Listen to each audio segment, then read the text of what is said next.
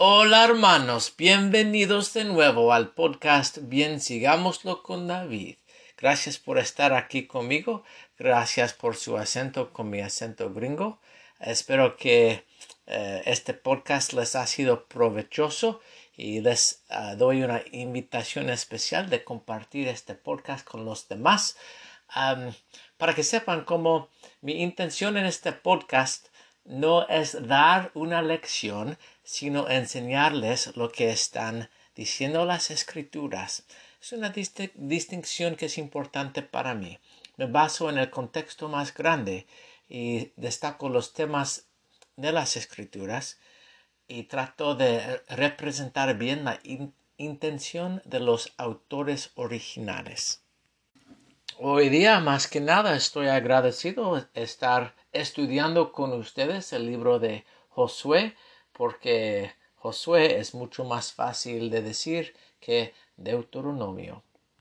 Y al empezar el libro de Josué, sucede que ya salimos de la Torá, de los cinco libros de Moisés, Génesis, Éxodo, Levítico, Números, Deuteronomio, y ya se fue Moisés. El libro de Mormón dice que fue trasladado.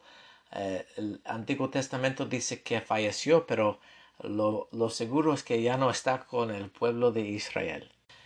El libro de Josué sí tiene un tema principal y lo van a ver al estudiarlo.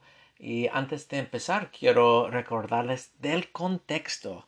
El contexto que hemos visto hasta ahora en el Antiguo Testamento es que el Señor es bueno y los hombres son infieles. El Señor siempre es fiel a los, a los hijos de los hombres, al género humano, pero los hombres no lo son. El contexto grande es la caída de Adán y Eva.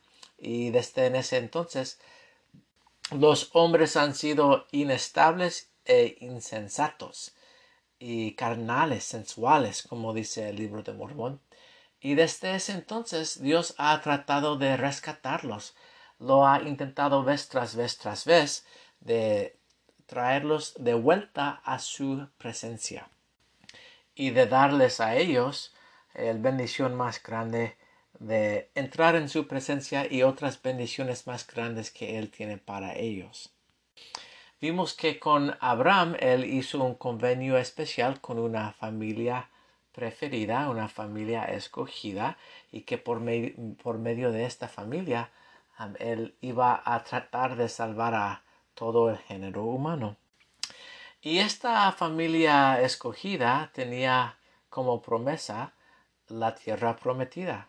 Ahora, el libro de Josué es importante porque ya van a entrar en la tierra prometida. Al empezar a hablar de este libro, necesitamos, yo necesito preguntarles de qué significa la tierra prometida para ustedes. Primero y principalmente, yo creo que cada uno de nosotros debemos tomar un momento para ponernos a pensar cuáles son las promesas que Dios me ha dado, cuáles son las promesas más preciosas que Dios me ha dado.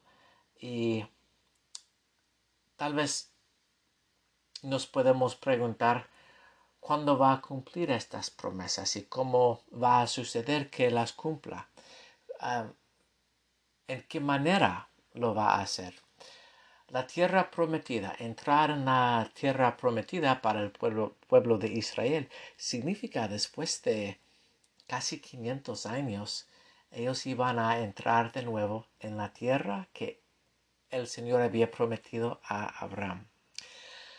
Ah, entonces, sí se trata acerca de que el Señor cumple con sus promesas. La tierra prometida representa un lugar especial donde Israel puede estar cerca de Dios y estar feliz y recibir bendiciones especiales del Señor. Entonces, Josué capítulo 1 versículo 2, el Señor le, le dice a Josué, mi siervo Moisés ha muerto. Levántate pues ahora y pasa a este Jordán, tú y todo tu pueblo, a la tierra que yo los doy a los hijos de Israel. yo os he entregado, como lo había dicho a Moisés, todo lugar que pise la planta de vuestro pie. Ok, hay un tema allí. Y antes de continuar, yo quiero que miren, porque lo vamos a ver de nuevo en el libro de Josué. Todavía no han conquistado la tierra prometida, pero el Señor dice, yo os he entregado todo lugar que pise la planta de vuestra, vuestra uh, de vuestro pie. Dos puntos de vista diferentes. Uno, la, la punta de vista del Señor, donde Él dice, ya es suyo, ya es suyo, ya se los di. Y otro, la punta de vista, el punto de vista del pueblo de Israel, que tal vez diría, ah, pero nosotros no lo poseemos. Es interesante ver que el Señor, del punto de vista del Señor, ya es de Israel. Vamos a hablar de nuevo ese tema. Ah, pero voy a continuar porque lo que el Señor entonces dice a Josué también destaca tal vez el tema más grande del libro. 6. 1.6. Esfuérzate y sé valiente, porque tú repartirás a este pueblo por heredad la tierra, de la cual juré a sus padres que se la daría a ellos. Solamente esfuérzate y sé muy valiente para cuidar de hacer conforme a toda la ley que mi siervo Moisés te mandó no te apartes de ella, ni a la derecha ni a la izquierda, para que prosperes en todas las cosas que emprendas. Este libro de la ley nunca se apartará de tu boca, sino que de día y noche meditarás en él, para que guardas y hagas conforme a todo lo que en él está escrito, para que entonces harás prosperar tu camino y todo te, saldrá bien. Entonces no va a ser como Moisés, porque él predicó eh, el libro de la ley, pero Josué va a meditar sobre el libro y va a obedecer el libro. Es diferente. Pero de nuevo le repita en versículo nuevo el tema, uno de los temas. Mira que te mando que te esfuerces que, y seas valiente. No temas ni desmayes, porque Jehová tu Dios estará contigo donde quiera que vayas.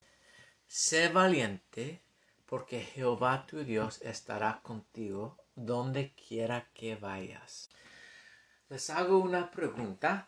¿Cómo cambiaría su vida si supieran que Dios siempre estaba contigo? ¿Cómo cambiaría tu vida? ¿Serías más valiente?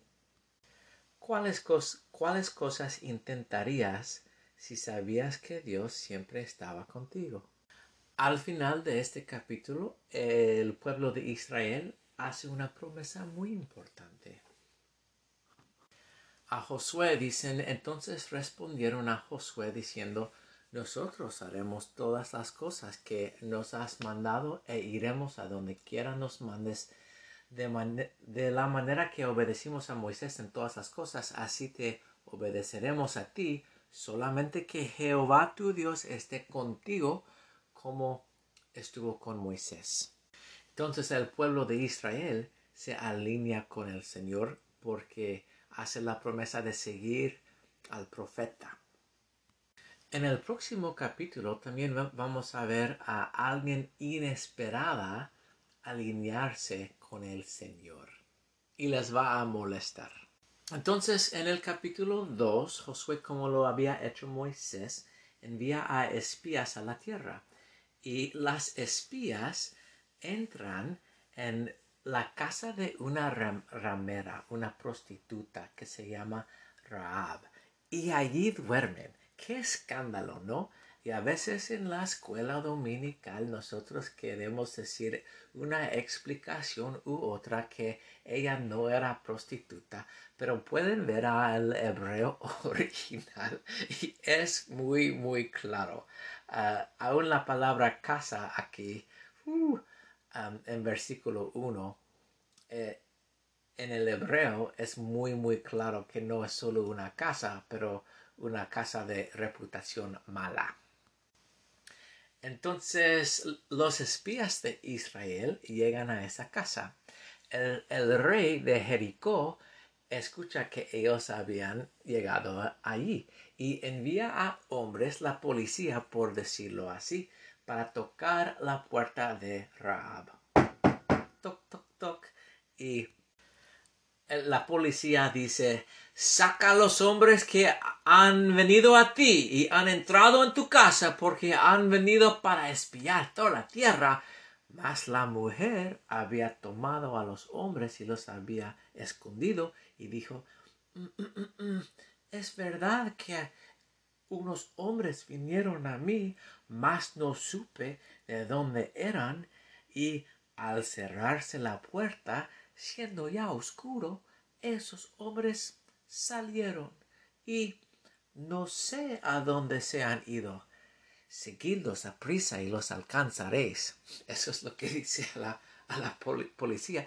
Pero ella los había escondido en el techo. Y después ella explica por qué lo había hecho.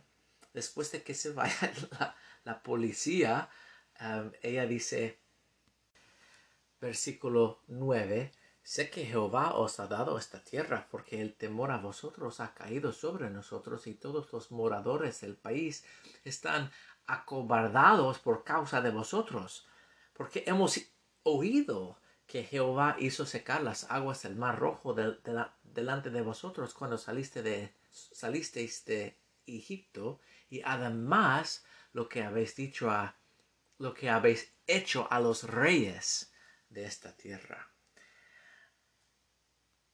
Os ruego, pues, dice ella, ahora que me juréis por Jehová. Ahora mira, ella está usando el nombre de Jehová y se está alineando con el Dios de Israel.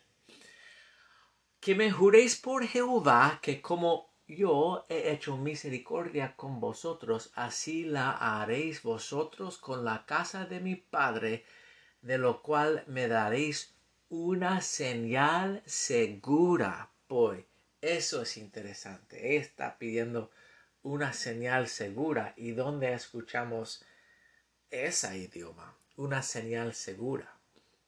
Ella pide que ellos salven la vida de toda su familia y ellos le responden, nuestra vida responderá por nuestra vida responderá por la vuestra.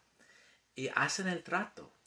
Y cuando Jehová nos haya dado la tierra, nosotros te trataremos con misericordia y lealtad.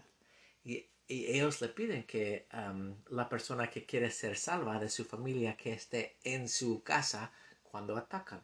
Si están en la calle, no hay trato con ella.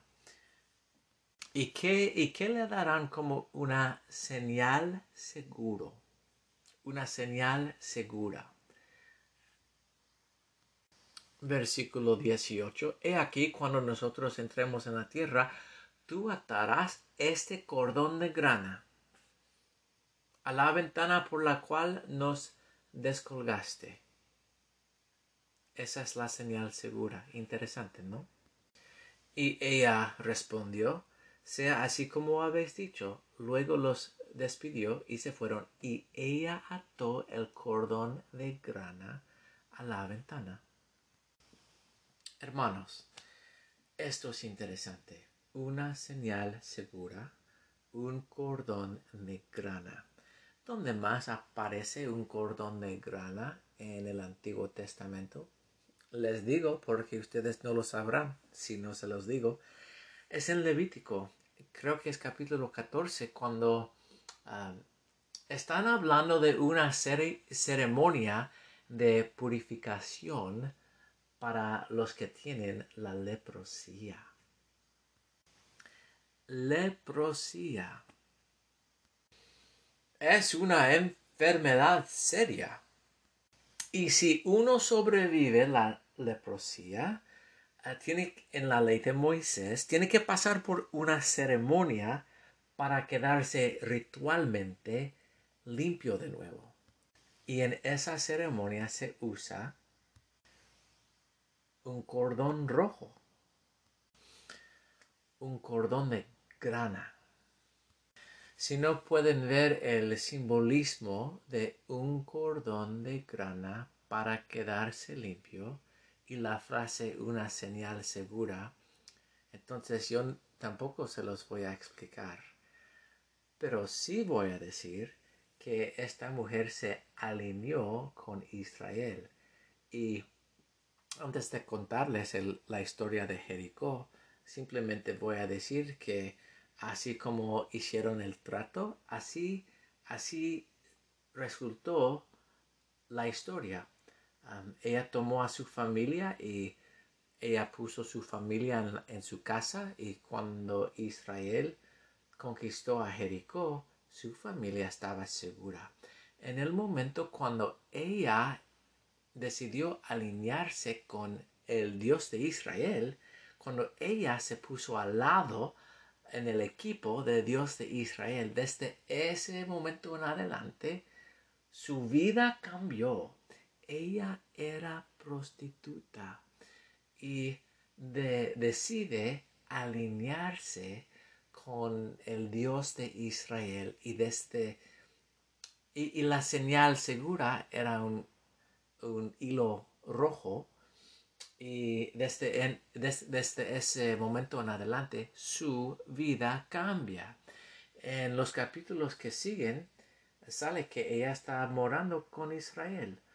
Y en el libro de, San Mateo averiguamos que esta mujer, esta ramera, ah, e, esta Raab, la Raab, fue uno de los antepasados del rey David y de, ya adivinaron, de Jesucristo mismo.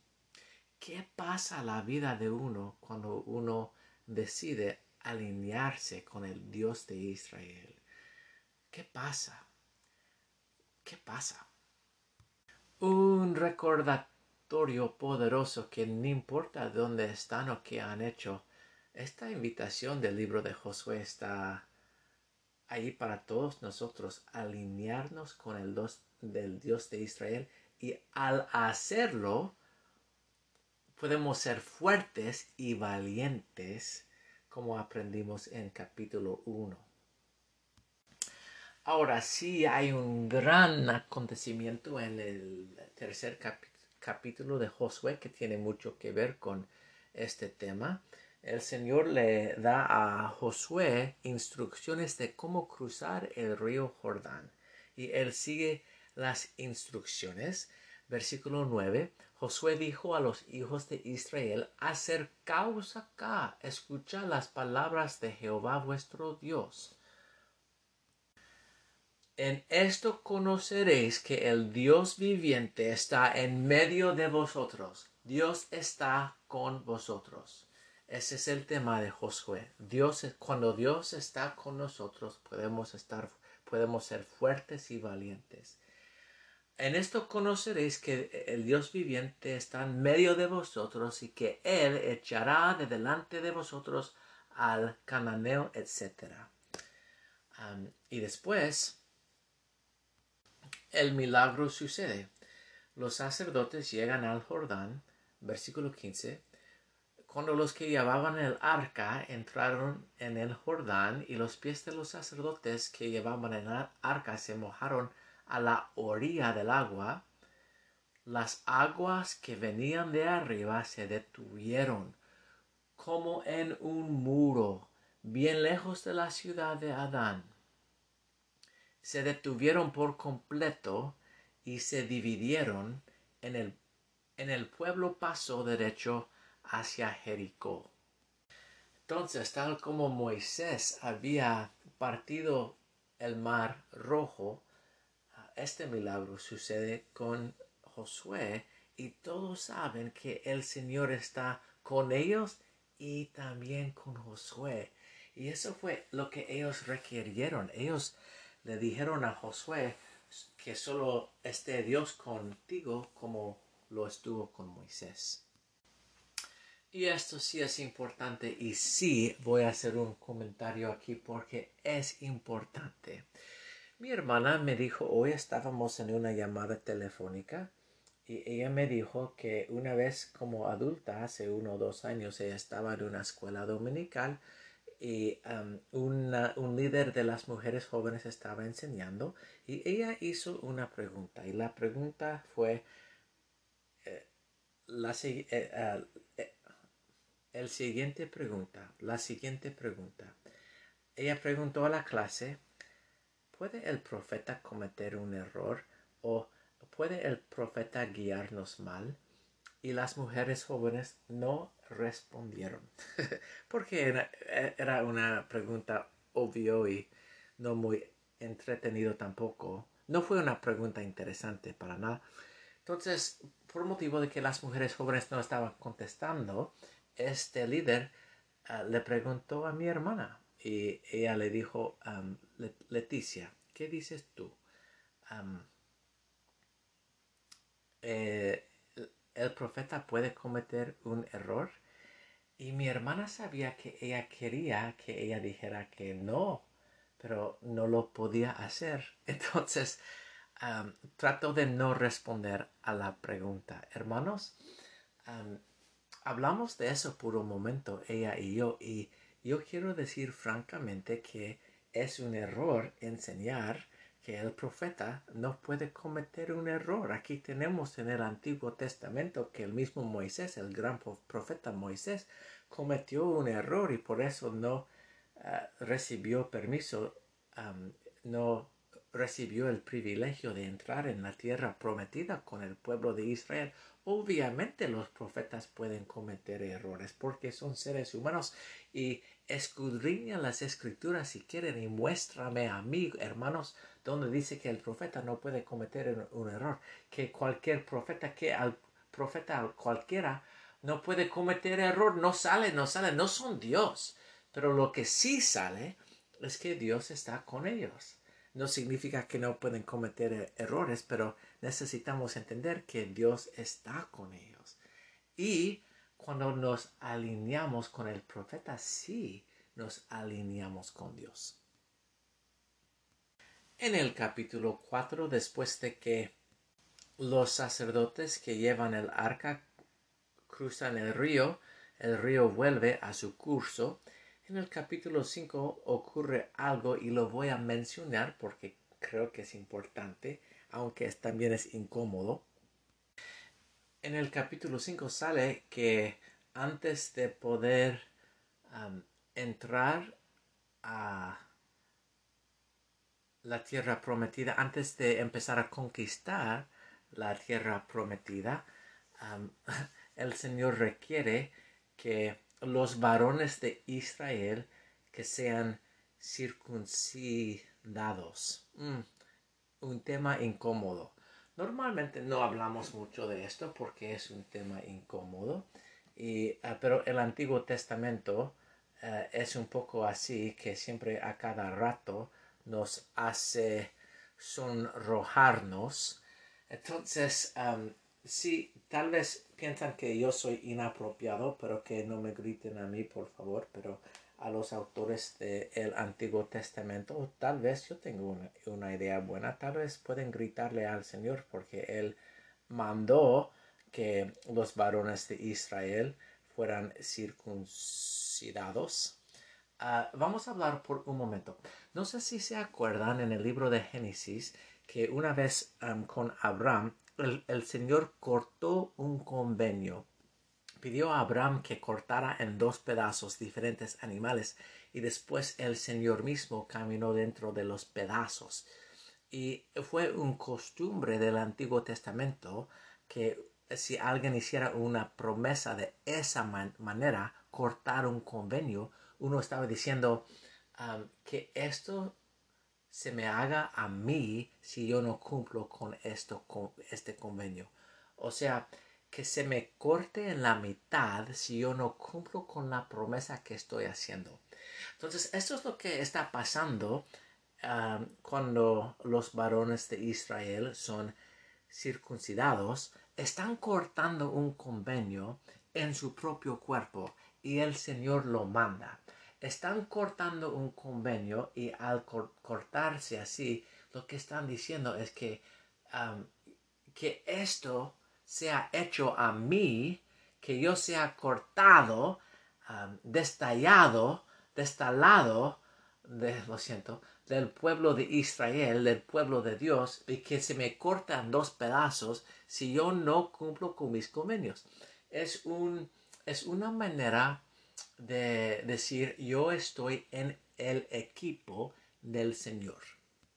Yo estoy en el lado del Señor. Yo soy parte del pueblo y del ejército del Señor es una promesa y un convenio bien serio con consecuencias bien serias. Ok, al final del capítulo 5 ocurre algo bien brevemente con mucha importancia.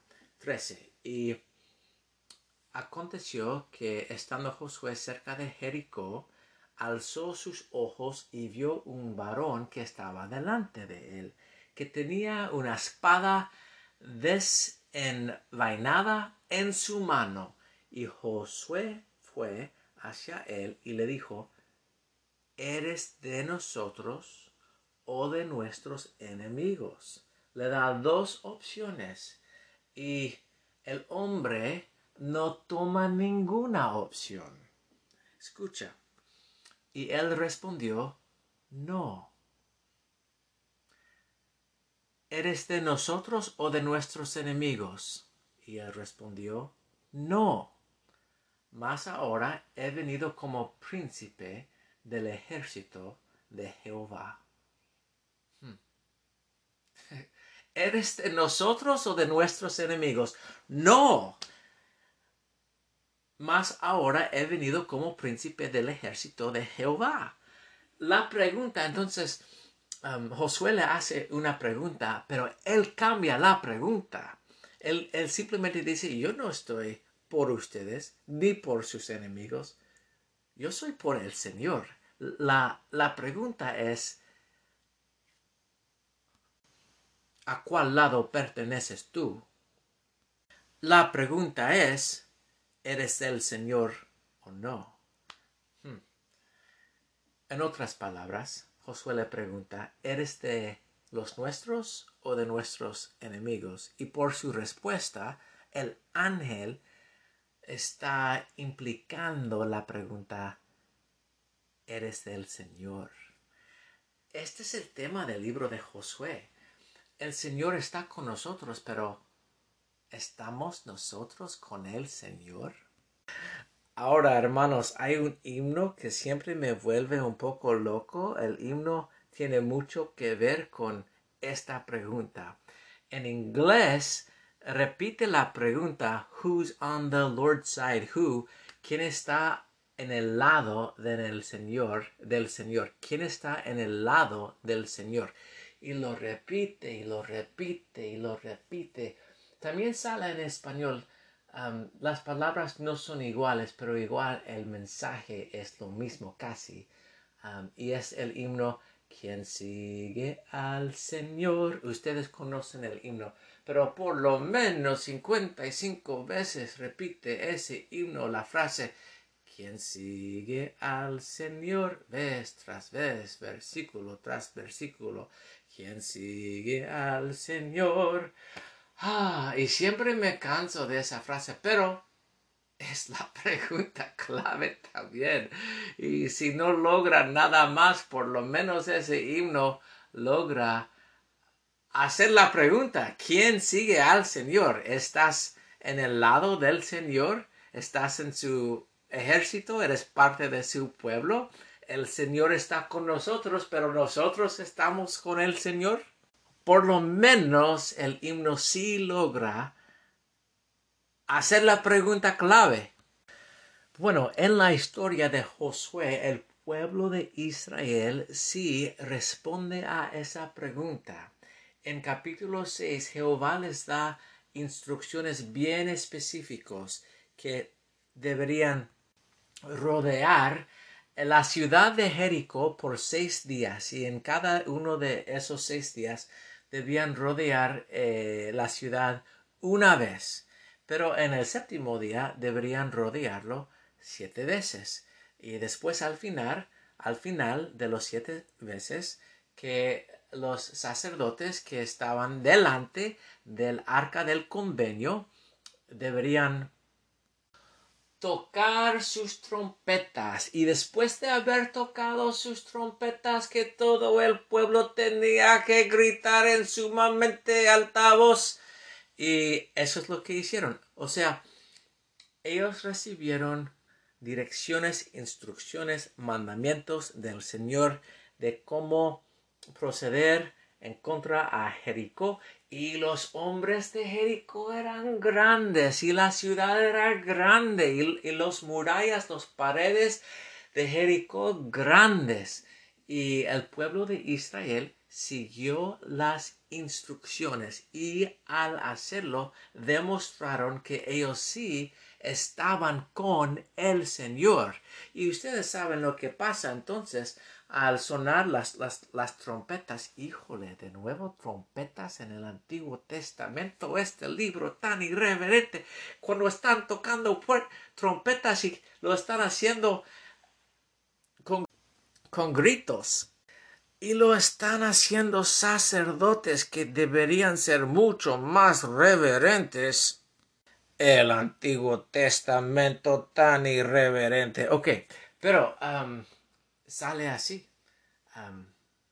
se derrumban las murallas, los muros de Jericó.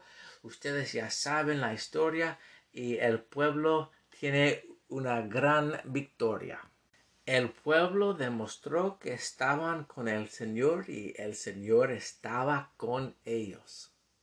Y el Señor peleó sus batallas.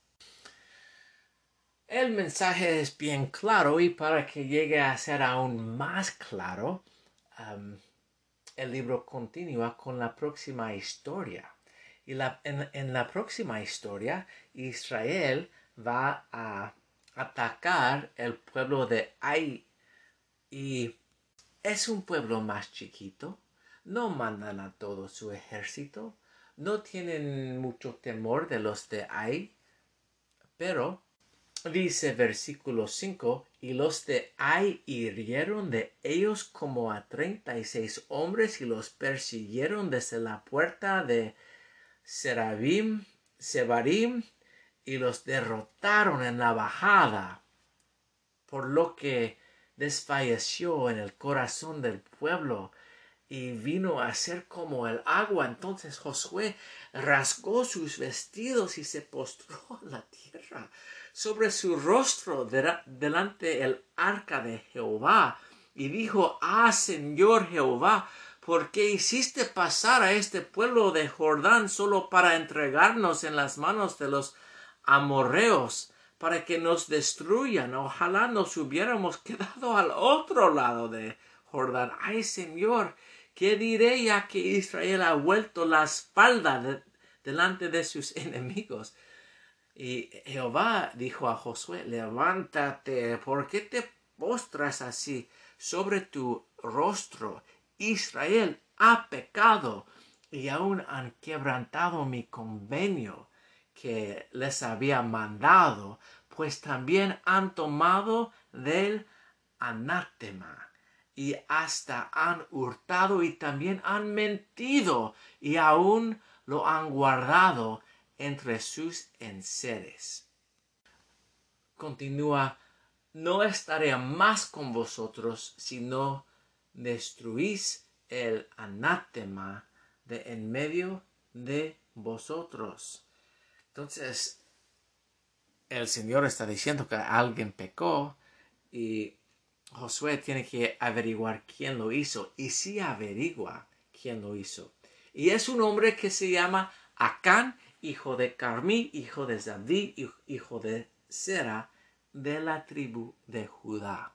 Sabemos exactamente quién es, quién fue el culpable y su familia y la familia de su familia, etc. y de cuál tribu.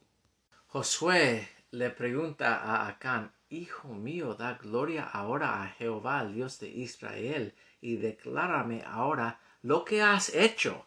Y Acán respondió, verdaderamente, yo he pecado contra Jehová. Vi entre los despojos un manto, los despojos de Jericó, un manto babilónico muy bueno, y doscientos siglos de plata y un lingote de oro de peso de cincuenta siglos, lo cual codicié y lo tomé. Y la cosa es, hermanos, que el Señor dijo específicamente que el pueblo de Israel no tomara nada de los tesoros de Jericó porque eran anátema. Y lo hizo. Entonces específicamente el Señor dijo no, específicamente desobedeció porque por la codicia y él aquí confiesa que fue codicioso y al hacerlo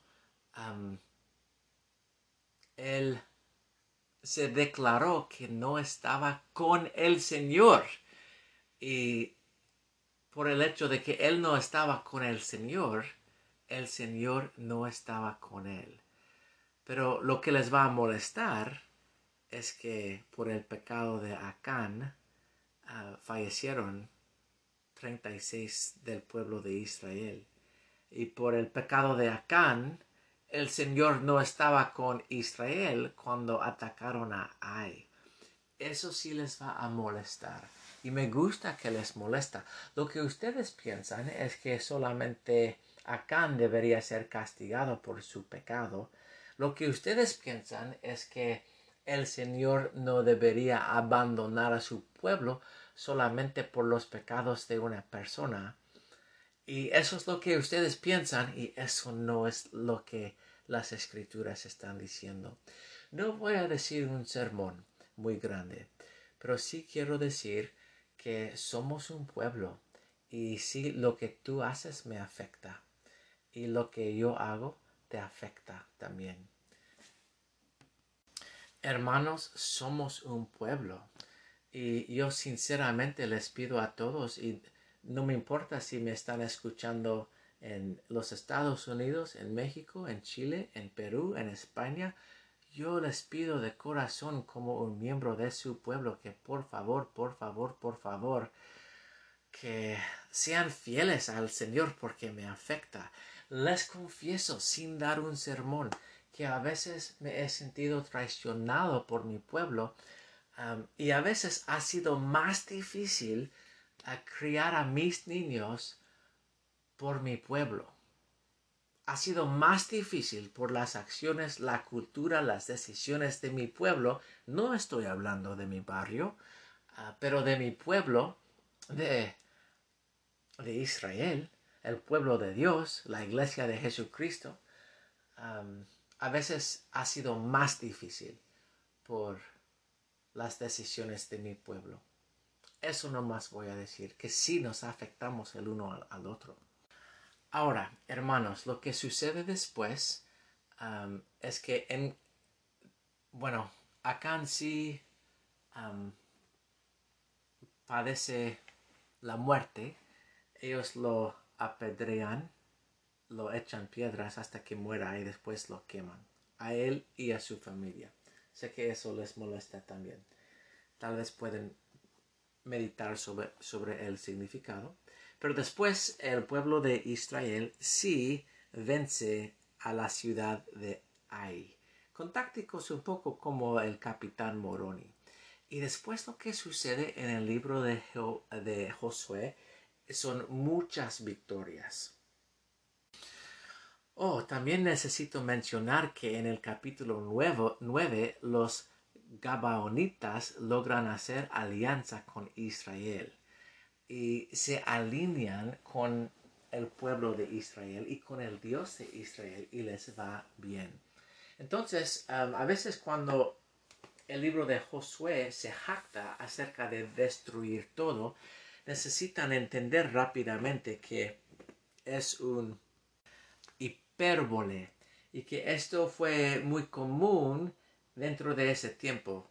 Por ejemplo, podemos leer los registros del rey de Babilonia, Tiglath-Pileser, y él se jacta de, la, de, la, misma manera, nombra a muchos pueblos y dice, todo este pueblo los maté, a todos los hombres de este otro pueblo corté sus cabezas, y a todos los hombres de ese otro pueblo hice esto, y se está jactando, pero no es literal, y, y todos saben que no es literal, es hipérbole, exageración poética. Entonces el pueblo de Israel obviamente no destruye a todos, los, de Gabeón no los destruye, los de Raab no los destruye, y cuenta de muchas personas que no destruye, sí destruyen a muchos. Y tal vez eso les molesta y pensarán, ¿por qué es el Señor tan sangroso? ¿Por qué pide la sangre? Necesitan recordar también, hermanos, que estos de la tierra prometida, los que moraban ahí, los que moraban ahí, no eran rectos para nada. Tenían iniquidades muy, muy grandes. Si quieren leer acerca de las iniquidades, lo pueden hacer en Levítico, en Deuteronomio, pero sus abominaciones sexuales eran muy, muy inicuos. Y también Ah, les recuerdo que ellos estaban haciendo sacrificios de sus hijos, holocaustas, holocaustas de sus hijos. Lo siento, lo dije mal dos veces, holocaustos. Ellos estaban quemando, eh, sacrificando sus hijos a sus dioses ajenos ah, y los estaban quemando. Y eso no está bien. Imagínese si un país de la tierra hoy estaba haciendo eso. Nosotros los ciudadanos del país no nos dejaríamos hacer eso tampoco. Y si nosotros les diéramos a los padres de esos países que estaban matando sus niños, sus bebés, ah, el castigo de la muerte, estaría bien. No sería genocidio sería justicia. Eso es lo que está haciendo el Señor. Estos pecados son graves, entonces sí los está destruyendo. No los está destruyendo todos, eh, en específico Rab y también los de Gabaón. Ellos se alinean con el Señor y les va bien. Y eso sí es el tema de Josué. alinearse con el Señor. ¿Quién está con el Señor? Y con quién está el Señor. Entonces, después de conquistar eh, la ciudad de Ai, Israel tiene muchas victorias. Y en específico, bueno, yo sí quiero leer un poco de las victorias cuando el Señor está batallando por ellos. Porque eh, en el libro de Josué hay milagros muy grandes. El libro de Josué no recibe atención suficiente y las lecciones son muy claras y poderosas. Por ejemplo, en versículo 11 dice, y sucedió que mientras iban huyendo de los israelitas, Jehová arrojó sobre ellos grandes piedras desde el cielo y murieron y muchos más murieron por las piedras de granizo que los que mataron los hijos de Israel a filo de espada. Entonces Josué habló a Jehová en el día que Jehová entregó al amorreo delante de los hijos de Israel y dijo en la presencia de los israelitas, Sol, detente en Gabaón, y tú, luna, en el valle de Ajalón, y el sol se detuvo y también la luna hasta que la gente se hubo vengado sobre sus enemigos. Y el sol se detuvo en medio del cielo, porque Jehová peleaba por Israel. Eso fue ah, versículo 14. Y eso es el tema de Josué. Y eso fue capítulo 10 y después en capítulo 11 hay una lista de, de todas las ciudades, los territorios, los pueblos que destruyeron Israel. Ok. Ahora, ellos conquistaron. Y el tema del libro de Josué es, ¿quién está con el Señor? El Señor está con ellos.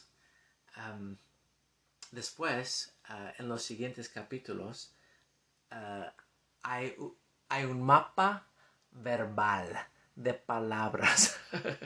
Como para mí, bueno, es muy aburrido, pero también es importante porque Josué asigna diferentes tierras a diferentes tribus y eso sigue por muchos capítulos. Pero al final, en el capítulo 23 y 24 de Josué, eh, se termina el libro y algo pasa muy de repente cuando uno lee el libro, uno se regocija porque finalmente el pueblo de Israel está conquistando, el Señor está con ellos. Es un libro bien divertido, Josué. Los milagros son bien grandes y de repente, de repente, en capítulo, capítulo 23, aconteció, pasado muchos días después de que Jehová dio reposo a Israel, que Josué, siendo viejo y entrado en años, llamó a todo Israel, a sus ancianos, a sus jefes, a sus jueces, a sus oficiales, y Josué, siendo viejo y entrado en años, dijo, yo ya soy viejo y entrado en años. Okay. Uh, y vosotros habéis visto que Jehová todo lo que Jehová vuestro Dios ha hecho con todas las naciones por vuestra causa. Entonces, Josué finalmente, como lo hizo Moisés, está dando su discurso final. Y si llegamos a este punto muy de repente, y está dando su discurso final y suena mucho como Moisés. Dice, esforzaos pues mucho en guardar y en hacer todo lo que está escrito en el libro de la ley de Moisés, sin apartaos de ello ni a la diestra ni a la siniestra, mas a Jehová vuestro Dios os aferraréis como habéis hecho hasta hoy. Pues ha expulsado Jehová delante de vosotros a naciones grandes y fuertes, y hasta hoy nadie os ha podido hacer frente delante de vuestro rostro. Habiendo dicho esas palabras, lo que sigue es obvio y la sugerencia es ridículo. En Josué 24:15, un versículo que todos reconocen, dice Josué, y si mal os parece servir a Jehová. Así empieza el versículo. Y si mal os parece servir a Jehová, escogeos hoy quién van a servir. Escogeos hoy a quién sirváis. Si a los dioses a quienes sirvieron vuestros padres cuando estuvieron al otro lado del río, o a los dioses de los amorreos en, en cuya tierra habitáis. Okay. La pregunta es, ¿es malo servir a Jehová? Y les pregunto a ustedes, hermanos, ¿qué les parece servir a Jehová? Ok, en este momento, cuando Josué estaba dando su último discurso, sería una tontería muy grande si algún miembro del pueblo de Israel diría, hmm, a mí me parece mal servir a Jehová. ¡Qué ridículo! decir eso después de que ellos habían conquistado muchas naciones grandes. ¡Qué ridículo! Y para nosotros, hermanos, esto es importante. Yo les quiero hacer algunas preguntas antes de terminar este versículo. Y las preguntas que les quiero hacer son estas. ¿En cuáles ocasiones ha el Señor para ustedes parado el, eh, el sol.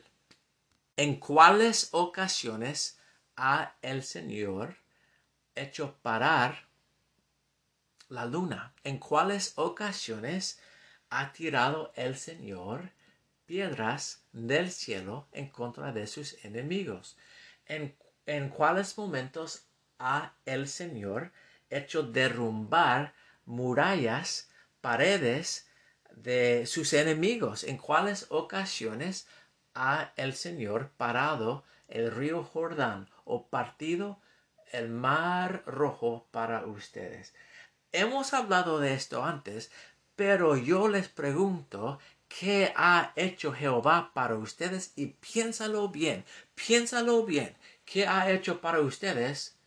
Y ahora escucha, y si mal os parece servir a Jehová, escogeos a quién vas a servir, a los dioses a quienes sirvieron vuestros padres, o tal vez a los dioses de los amorreos, en cuya tierra habitáis, pero yo y mi casa serviremos a Jehová.